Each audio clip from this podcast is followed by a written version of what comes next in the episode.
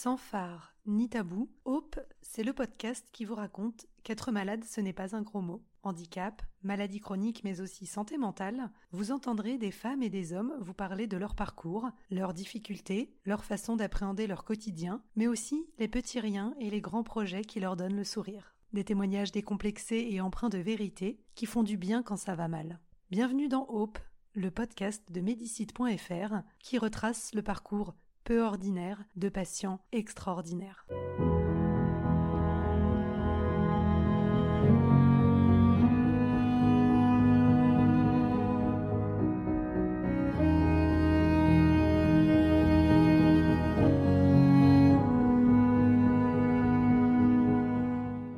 La spondylarthrite ankylosante est une maladie qui appartient au groupe des spondylarthropathies, qui regroupe plusieurs types de rhumatismes inflammatoires chroniques, caractérisés par une atteinte des articulations vertébrales. Elle se manifeste par des crises douloureuses, dites poussées, alternant avec des périodes d'accalmie, dites de rémission. En France, environ 180 000 personnes souffrent d'une spondylarthrite. Pour en parler, nous accueillons Nathalie Balassé, auteure du livre Le jour où j'ai décidé de guérir aux éditions Amphora pour la ligne éditoriale Bold. Bonjour Nathalie. Bonjour Marie. Je suis ravie de, vous retrouver, vous et vos auditeurs. Est-ce que vous pourriez me dire un petit peu comment ça a commencé, comment vous avez euh, remarqué que vous aviez euh, des douleurs ou euh, est-ce qu'il y avait des symptômes particuliers qui vous ont mis sur la voie de la spondylarthrite ankylosante? Bien en fait, la spondylarthrite ankylosante, je la connaissais pas du tout. Donc c'est vrai que quand sont arrivées les premières douleurs, euh, c'est la nuit en fait. Hein. Il faut savoir que ce sont euh, des douleurs qui apparaissent souvent la nuit et d'ailleurs c'est très révélateur. Hein. C'est un signe pour les médecins. Euh, eh bien moi, je faisais énormément de routes. Je faisais 5000 km par mois et puis je faisais des travaux dans la maison. Et donc j'ai commencé à avoir des douleurs vers les 5 heures du matin qui me forçaient à me lever.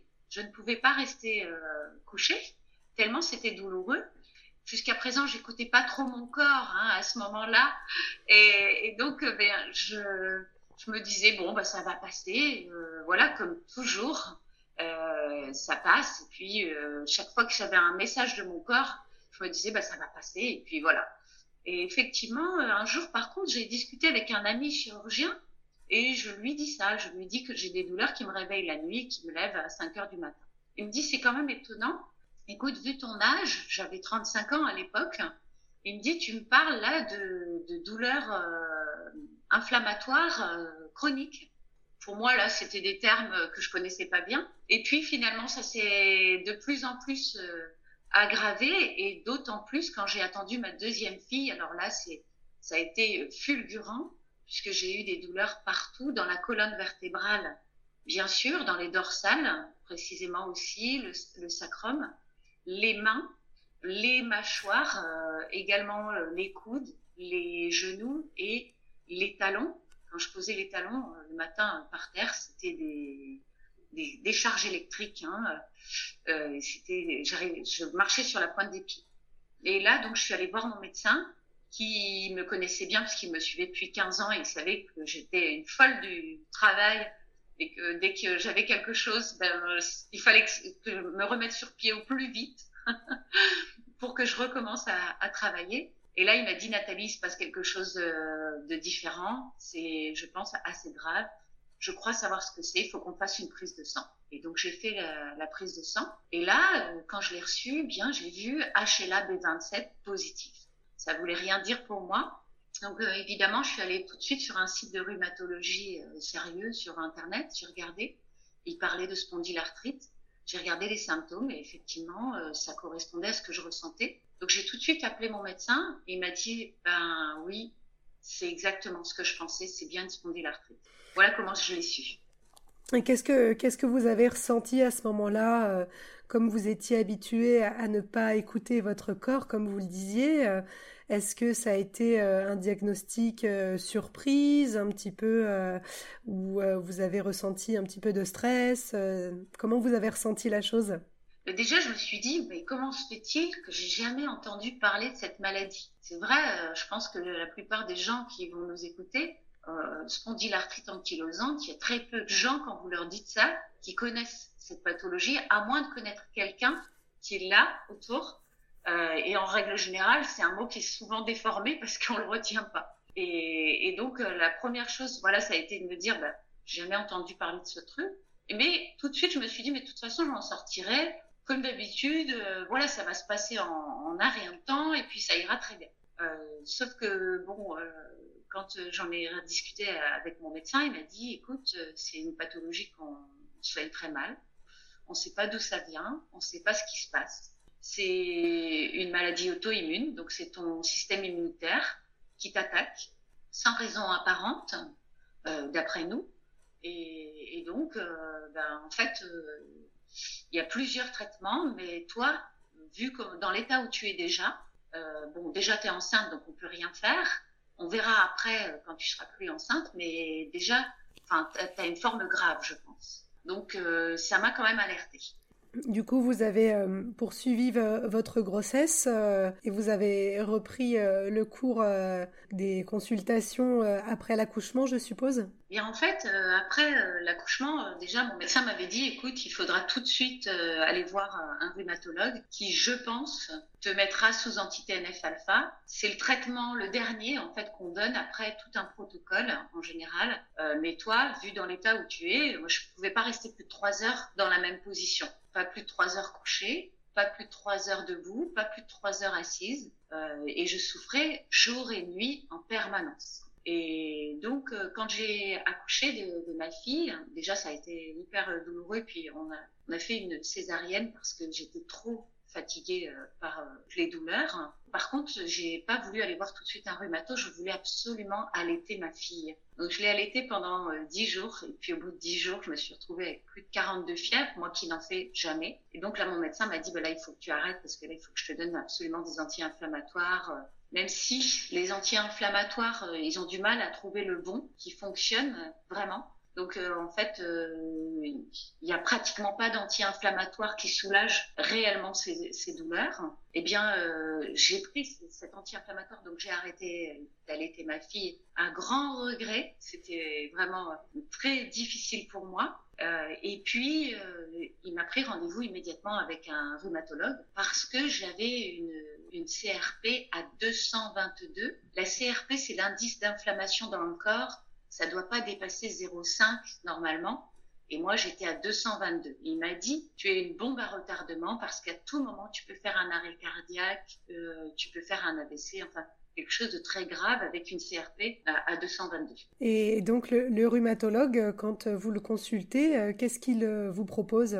Eh bien, donc il m'a ausculté, il me disait voilà, il me touchait euh, plusieurs endroits du corps en me disant est-ce que vous avez mal là? À chaque fois, c'était oui. Euh, je lui avais apporté mes radios. Effectivement, j'avais fait une radio à 35 ans quand euh, j'avais mal suite au conseil de mon ami chirurgien qui m'avait dit là, euh, écoute, c'est pas possible.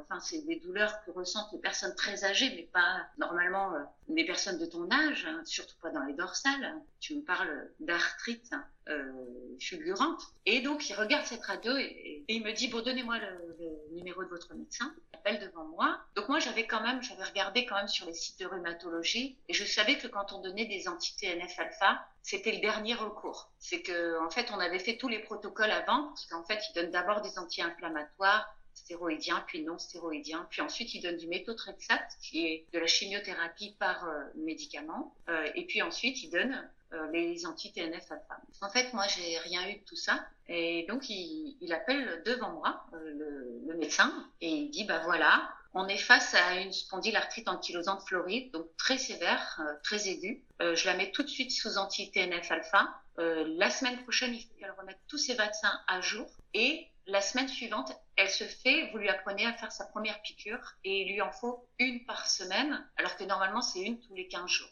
Moi, évidemment, en face, j'ai les larmes qui commencent à couler. Euh, je comprends euh, que c'est très grave.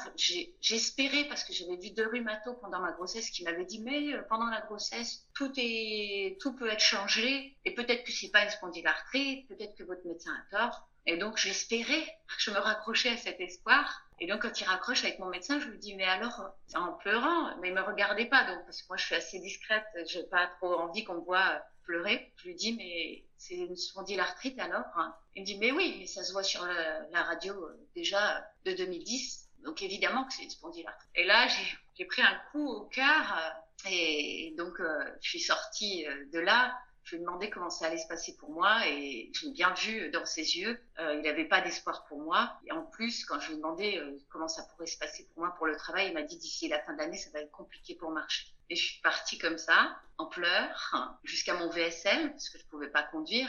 Il faut savoir que à ce moment-là, en fait, je passais entre 10 à 15 jours sous morphine par mois. Et le reste du temps, je souffrais le martyr euh, de jour et encore plus de nuit, bien sûr. Parce que la nuit, c'est encore pire voilà, parce que tant qu'on bouge, ça va.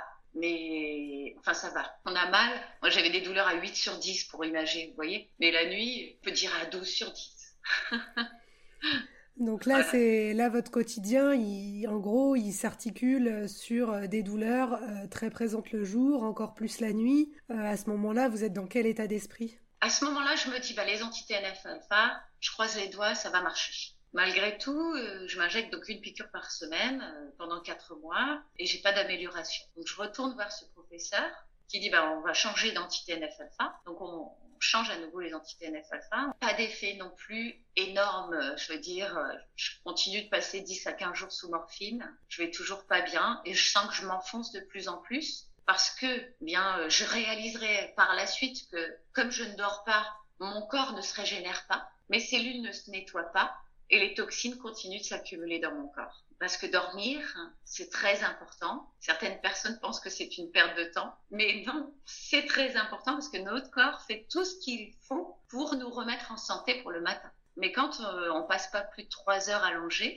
ben forcément, il n'a pas le temps de faire tout ce qu'il faut. Et il y a une nuit particulière euh, qui se passe que vous décrivez dans votre livre, euh, une nuit où vous avez euh, sur votre table de chevet euh, l'ordonnance pour, euh, pour un fauteuil roulant, comme votre rhumatologue vous a prévenu que d'ici la fin de l'année, ça deviendrait probablement très compliqué pour vous de vous mobiliser. Qu'est-ce qui se passe à ce moment-là? Effectivement, je rentre d'une semaine d'hospitalisation, j'ai l'ordonnance pour le fauteuil roulant. Et cette nuit-là, en fait, bah, comme toutes les nuits, je suis assise dans mon lit à, attendre que ça se calme un peu. Et, et, puis je réfléchis. Et je me dis, si jamais, je me dis, si je mets les fesses dans le fauteuil roulant, je suis certaine que je suis fichue. Très honnêtement, j'ai eu des idées noires, hein, bien sûr. Euh, parce que vous savez, quand vous êtes dans cet état-là, j'étais une mort vivante. Hein. Euh, et du coup, euh, j'avais même dit à mon mari, je pourrais pas continuer à souffrir comme ça. Enfin, je lui ai pas dit, je vais en finir avec ma vie, mais je l'ai pensé. Lui, il l'a lu entre les lignes. Et puis, euh, cette nuit-là, contrairement à, d'habitude où euh, j'essayais quand même hein, de comprendre ce qui se passait dans mon corps, parce que euh, immédiatement, j'ai voulu changer de métier. Je me suis inscrite à, une formation pour devenir thérapeute. Dès que j'ai eu le diagnostic, j'ai dit bon, mon corps il est en train de me dire qu'il faut que je change de, direction. Finalement, ce que je suis en train de faire, c'est pas pour moi. Il faut que je fasse autre chose. Et puis, bah, ça n'a pas marché. Autrement dit, je me suis dit peut-être que ça, ça va. Mon corps, il va se dire ah bah c'est bon, hop, on lâche. Mais non, ça n'a pas marché. Euh, et du coup, euh, cette nuit-là, bah, je, je, continue de réfléchir et je me dis une phrase. Ils sont pas capables de te guérir, les médecins. Ils savent pas quoi faire pour toi. Je repense aux phrases de Serge, mon médecin, qui me dit bah, on ne sait pas prendre en charge cette maladie. Jusqu'à présent, on ne sait pas quoi faire. Et donc je me dis bah écoute si eux ils peuvent pas te guérir qui peut le faire? Et là immédiatement j'ai la réponse qui arrive. Très vite. Bah toi si personne peut le faire t'es la seule à pouvoir le faire. Et à ce moment-là c'est comme si ça s'alignait en moi. Je me dis euh, oui je sais pas comment je vais faire mais finalement faut que j'y arrive. Parce qu'il y a autre chose qui me traverse, c'est que le gène HLA-B27, on m'a dit que c'était génétique, que je suis la première de la lignée, mais que mes filles avaient un risque sur deux de l'avoir. J'ai deux filles. Et donc je me dis, écoute, si toi tu guéris, tu leur montreras le chemin. Donc euh, il faut que tu, il faut que tu fasses le nécessaire. Et quand mon mari se réveille le matin, je le regarde se réveiller. Je lui dis, tu sais chérie, je vais tout arrêter parce que c'est pas, ça a pas d'effet sur moi. Donc il y a aucune raison que je continue. Je sais pas comment je vais faire, je sais pas combien de temps ça me prendra, mais je te promets une chose, je vais guérir. Alors lui évidemment, il est pris de panique, vous imaginez. Surtout que lui, il a eu un grave accident de moto quand il était jeune et il a été euh, sauvé par la médecine. Donc il a toute confiance en la médecine.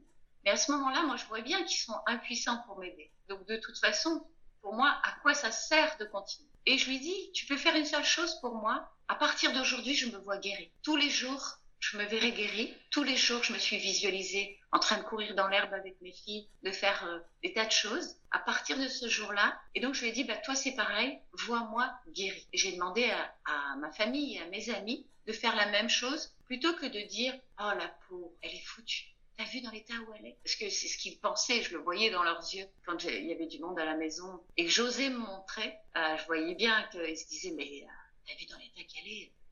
Waouh, ça, ça va pas le faire quoi. et donc euh, tout le monde a joué le jeu et je vous assure, c'est une chape de plomb qu'on m'a retirée de la tête, hein. énorme. Et ça m'a aidé déjà. Par la suite, ça s'est traduit, pardon, euh, comment? Vous avez, euh, il me semble, fait beaucoup de, de recherches pour trouver cette voie de guérison? Ah oui, c'est clair. Oui, oui, j'ai fait énormément de recherches.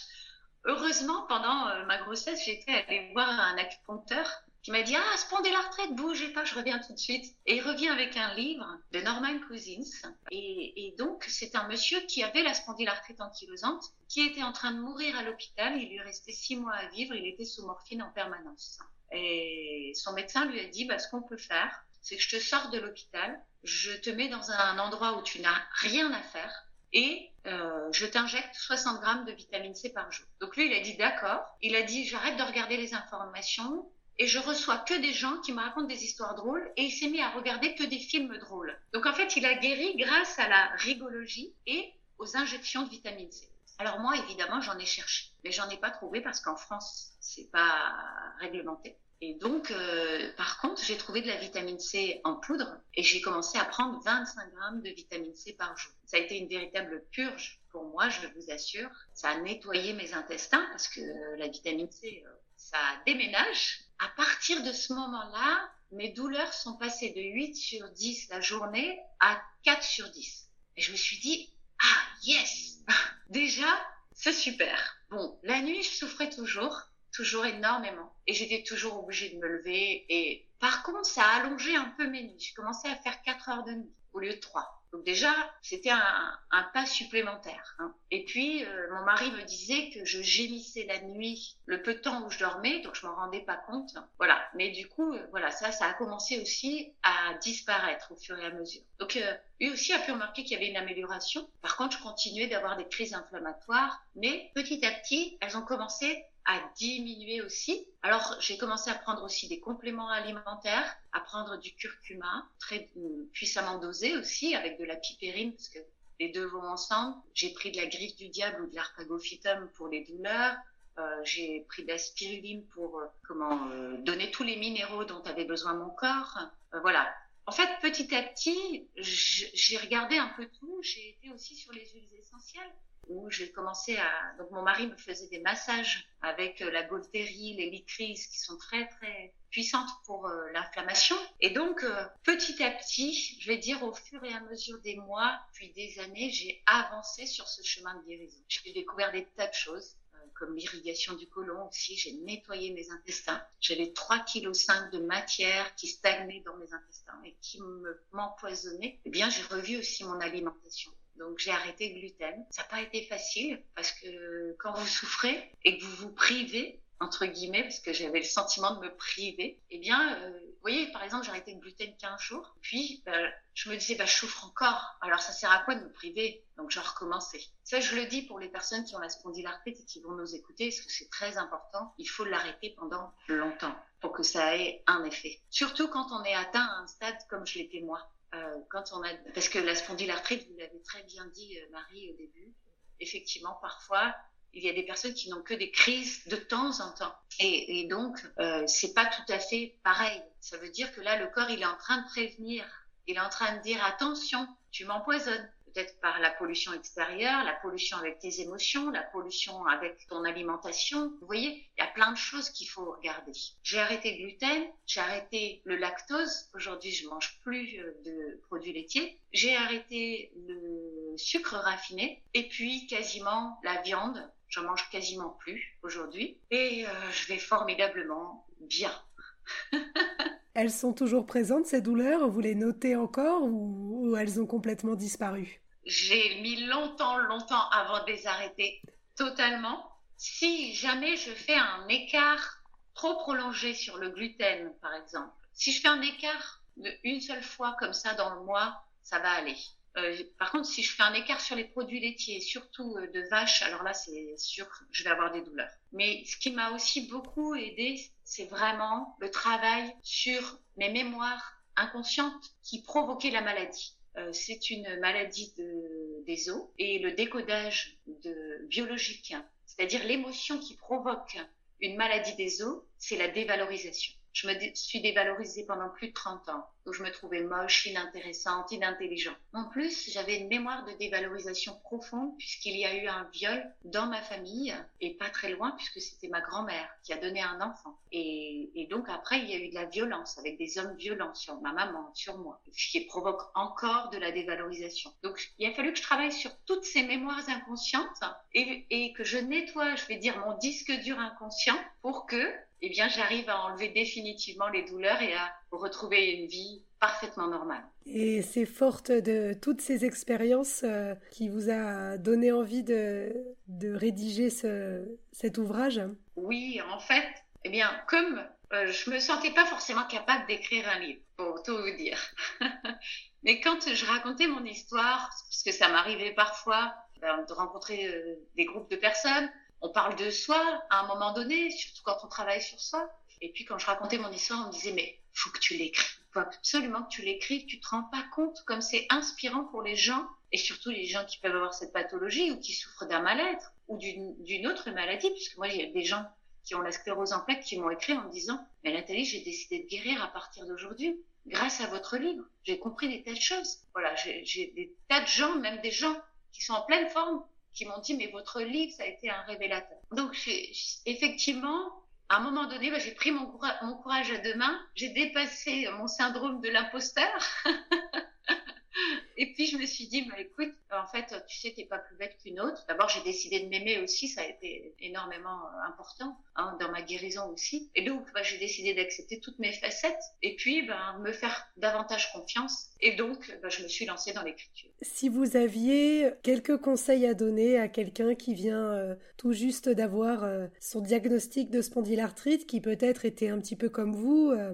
choqué et perdu à ce moment-là, qu'est-ce que vous auriez envie de dire à ces personnes? Alors déjà, j'ai envie de leur dire courage, parce que c'est une maladie invisible qui ne se voit pas à l'œil nu, qui crée une véritable invalidité.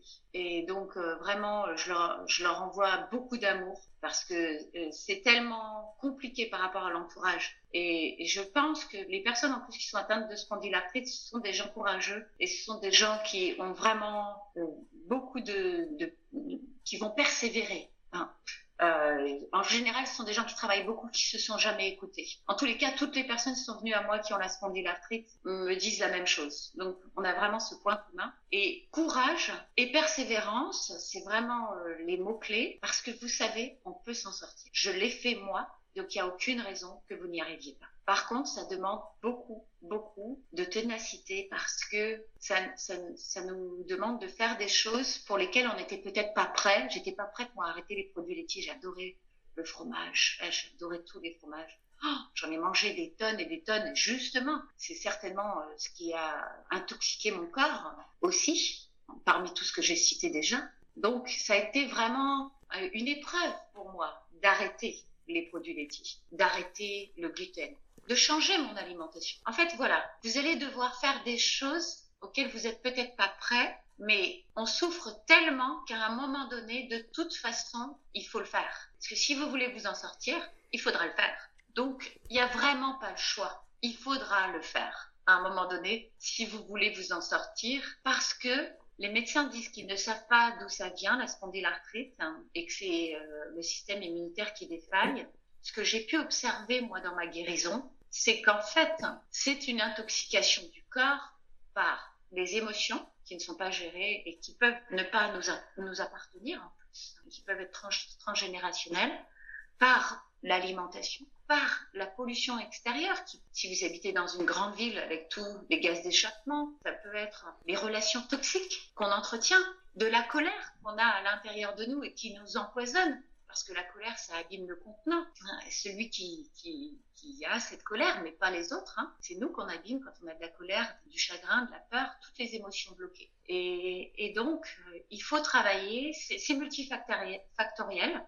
Hein, je crois que les maladies auto-immunes, en règle générale, sont multifactorielles, donc il faut travailler sur tous les facteurs. Il faut arrêter de regarder les informations. Euh, il faut euh, s'injecter, j'ai envie de dire, des pensées positives en permanence, donc en, écoutant des, affirmations positives, par exemple. Vous voyez?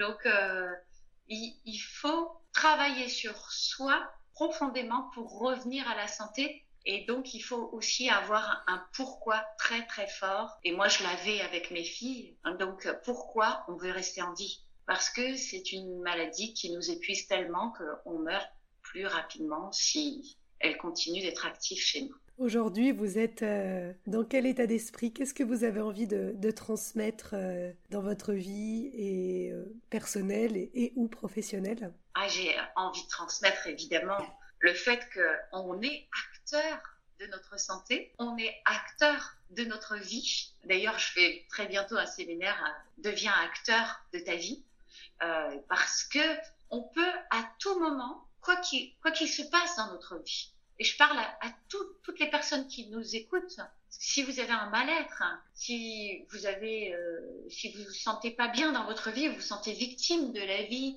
vous avez l'impression que ça tombe toujours sur vous, que la vie est profondément injuste et peut-être même qu'elle vaut pas la peine d'être vécue, je vous assure que si. La vie, elle est belle, la vie est magnifique. Et, et surtout, quand on a, avec tout ce travail, moi aussi, j'ai eu longtemps envie de mourir. J'ai eu des envies de mourir dès l'adolescence. Aujourd'hui, je me dis, mon Dieu, mais en fait, c'est tellement formidable. On peut tous créer un monde meilleur en s'entraidant les uns les autres. Donc voilà ce que j'ai envie de faire, c'est d'aider, d'accompagner au changement les gens qui souhaitent le faire pour eux et qui souhaitent avoir une vie meilleure. Merci beaucoup Nathalie pour ce beau témoignage. Merci à tous pour votre écoute et à bientôt pour un nouvel épisode de Hope, le podcast qui retrace le parcours peu ordinaire de patients extraordinaires.